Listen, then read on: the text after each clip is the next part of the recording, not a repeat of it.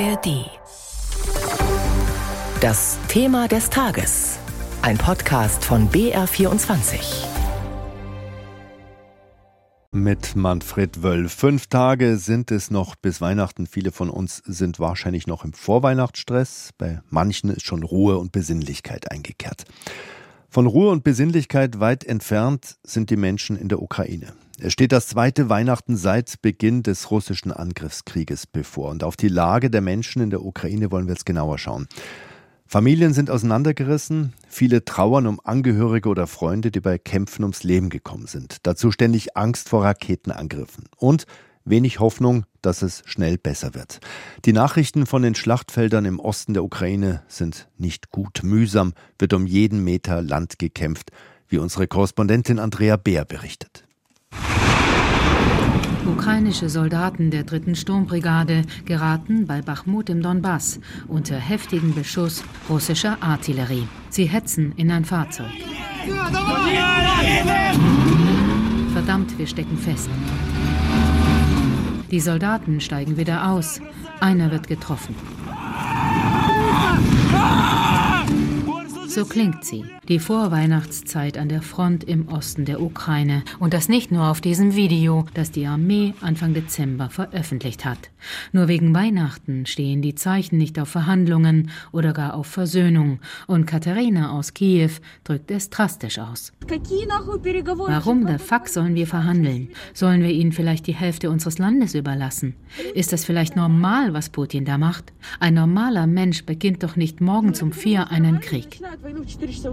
Seit dem Beginn der russischen Großinvasion hat die ukrainische Armee zwar knapp 40.000 Quadratkilometer zurückerobert, doch die viel diskutierte Gegenoffensive dieses Sommers, sie ist gescheitert.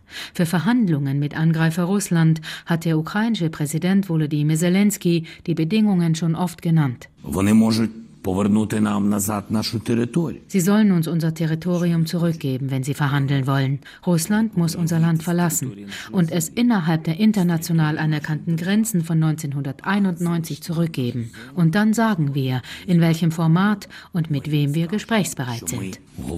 Moskau will gar nicht verhandeln, sondern weiter Krieg führen, konstatiert der Journalist und Blogger Denis Kasansky. Er stammt aus Donetsk im Donbass, wo Russlands Krieg gegen die Ukraine vor fast zehn Jahren beginnt. Die Ukraine gerät militärisch unter Druck und muss sich einlassen auf das sogenannte Minsker Abkommen, das den Krieg einfriert. Eine wie auch immer geartete Neuauflage des Abkommens und ein Einfrieren des russischen Angriffskriegs schließt Kiew kategorisch aus. Der zermürbende Abnutzungskrieg könne es Russland jedoch ermöglichen, den jetzigen Frontverlauf quasi einzufrieren, befürchtet Denis Kasansky. Russland ist in der Lage, den Konflikt entlang dieser Linie jetzt einzufrieren. Und dann nutzt es die neu eroberten ukrainischen Gebiete als Sprungbrett. Und dann werden sie unsere Regionen Zaporizhia und Cherson als Aufmarschgebiet nehmen. Jingle Wo es möglich ist, können sich die Menschen auf Weihnachtsmärkten ein wenig ablenken, so wie hier in Kiew. Doch sie wissen, dass die Vorweihnachtszeit in Wirklichkeit klingt wie entlang der Frontlinien im Süden oder im Donbass.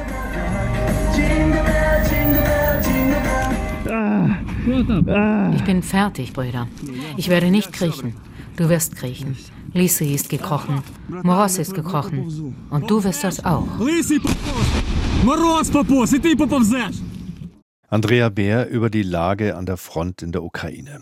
Und wir wollen jetzt auch nach Russland schauen. Zu Beginn des Krieges gab es immer wieder mal Proteste, die sind inzwischen deutlich weniger geworden, was sich auch daran liegt, dass die Regierung hart vorgeht gegen Kritiker und Oppositionelle. Missliebige Organisationen werden unterdrückt, Medien oder Internetseiten zensiert. Christina Nagel in Moskau blickt zurück auf ein schwarzes Jahr für russische Menschenrechtler. Wladimir Karamosa, 25 Jahre Straflager, Alexei Nawalny, 19 Jahre, Dmitri Ivanov, 8,5 Jahre, Sascha Skatschiljanko, 7 Jahre, Igor Baryschnikow, Alexei Moskalev. Über 550 politisch motivierte Urteile hat das Bürgerrechtsportal OVD Info bis Dezember gezählt. Mehr als im Vorjahr, sagt die Juristin Paulina Kurakina. Darüber hinaus sehen wir eine Verschärfung der Strafen, härtere Haftstrafen, härtere Urteile, mehr Isolationshaft, strengere, manchmal grausame Haftbedingungen. Es sind längst nicht mehr nur prominente Kritiker des Regimes, die für Jahre in Lagern verschwinden. Es sind auch einfache Leute, die es gewagt haben, ihre Meinung zu sagen, die den Krieg gegen die Ukraine verurteilen, die versucht haben, ihre Mitmenschen aufzurütteln aus der weit verbreiteten politischen Apathie. Ein falsches Wort bei einer Straßenumfrage, ein weißes Blatt Papier, ein kritischer Post in den sozialen Netzwerken. Es brauche nicht mehr viel, sagt der Mitbegründer der Menschenrechtsorganisation Memorial, Alek Orlov, um in die Mühlen der Justiz zu geraten. Die Leute werden bestraft für Gespräche auf der Straße über den Krieg, wenn sie den Krieg verurteilen, wenn sie mit Nachbarn reden und denunziert werden. Die Leute werden für private Gespräche belangt. Der 70-Jährige steht längst selbst vor Gericht, weil er Putins System faschistisch und totalitär nennt und den Krieg Krieg. Die Staatsanwaltschaft wirft ihm vor, durch seine Äußerungen die politische und verfassungsmäßige Ordnung Russlands zu untergraben. Sich gegen den Machtapparat zu wenden heißt, gegen den Staat zu sein. Gegen den Staat zu sein heißt, gegen das Volk zu sein. Nestbeschmutzer, Volksverräter, fünfte Kolonne. Gegen alles und jeden, der nicht auf der vorgegebenen Linie ist, kann vorgegangen werden, auf der Basis schwammig formulierter, beständig verschärfter Gesetze.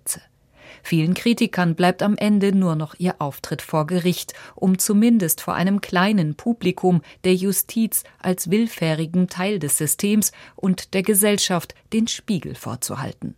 Immer wieder fällt dabei ein Vergleich, der mit der Stalinzeit. Die Moskauer Helsinki-Gruppe zwangsaufgelöst, das Sacharow-Zentrum verboten, die Menschenrechtsgruppe Agora unerwünscht, ebenso wie Greenpeace, das Internetportal Medusa. Auch die Liste derer, die sich bei jedem Post, jeder E-Mail als ausländische Agenten selbst diffamieren müssen, wird immer länger. Es trifft Lokalpolitiker, Schauspieler, Wissenschaftler, Experten, Blogger. Nicht einmal mehr die Anwälte, die sich für sie auf dem Rechtsweg einsetzen, sind mehr sicher. Und doch finden sie sich noch. Dennoch gibt es sie, die Zivilgesellschaft in Russland, sagt der Menschenrechtler Alek Orlov. Doch wie viele andere rechnet auch er damit, dass sich der Druck noch einmal verstärken wird. Vor der Präsidentschaftswahl im März des kommenden Jahres, auch wenn klar ist, wer diese gewinnen wird. Christina Nagel über die Situation von Regimekritikern in Russland. Und das war unser BR24-Thema des Tages mit Blick auf die Ukraine, Blick auf Russland. Sie finden das Thema des Tages auch in der ARD-Audiothek.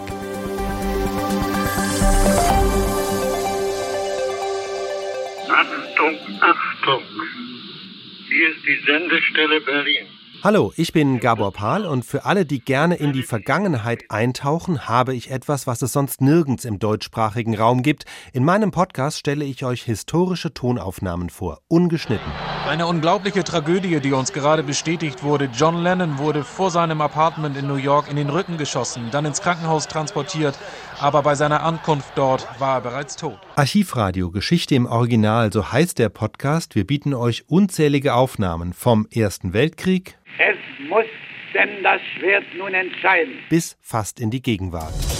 Die Sitzung des US-Kongresses in Washington ist unterbrochen worden. Grund ist, dass Demonstranten ins Kapitol eingedrungen sind. Und dann gibt es ja so berühmte Sätze der Geschichte. Niemand hat die Absicht, eine Mauer zu errichten. Wir wollen mehr Demokratie wagen. Wir haben so vieles geschafft, wir schaffen das. Und das Tolle am Archivradio ist, dass man solche Sätze dann nochmal im Gesamtzusammenhang hören kann. Wir fordern Sie alle auf, den alltäglichen Sexismus hier im Parlament einzustellen. Archivradio Geschichte im Original. Den Podcast gibt es in der ARD Audiothek und überall sonst, wo es Podcasts gibt.